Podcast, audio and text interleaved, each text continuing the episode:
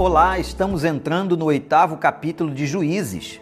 A vida de Gideão continua maravilhosa, a vida deste homem. Deus o chamou, ele prova o Senhor, Deus reafirma o seu chamado. Ele vai à frente de Israel, 300 homens escolhidos, a primeira vitória sobre os midianitas. Veja agora o que vai acontecer após a batalha. Capítulo 8, versículo 1.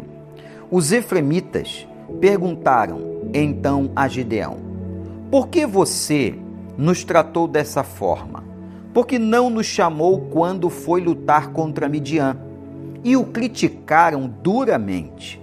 Ele, porém, lhes respondeu: Que é que eu fiz em comparação com vocês? O resto das uvas de Efraim não são melhores do que toda a colheita de Abiezer? Deus entregou os líderes medianitas, Oreb e Zeeb, nas mãos de vocês. O que pude fazer não se compara com o que vocês fizeram. Diante disso, acalmou-se a indignação deles contra Gideão. Interessante essa posição de efraimitas que estavam aqui lutando, que questionaram uma posição de batalha. Gideão vai com muita sabedoria, com muita diplomacia, mostrar a eles a importância da posição deles naquela luta e como Deus os havia também abençoado. Mas eu quero chamar a sua atenção para um fato. Na verdade, o que está acontecendo aqui com esses efraimitas é uma vaidade eles queriam uma posição de proeminência, de primazia. Isso acontece muitas vezes.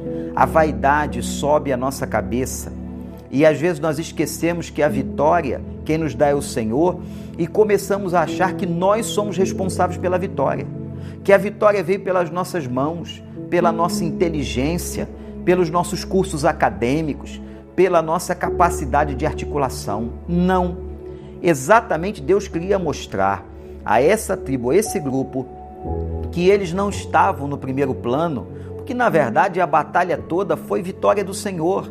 Não era para homem algum se vangloriar.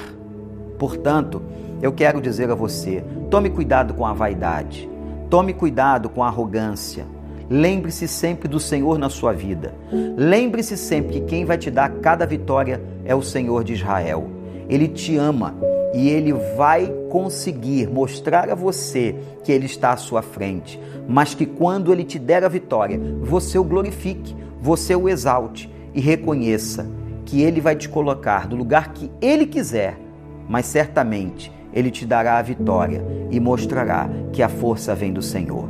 A minha força, a sua força vem do Senhor. Joguemos por terra todo sentimento de vaidade, de presunção e demos glória ao nome daquele que vence as batalhas. Amém.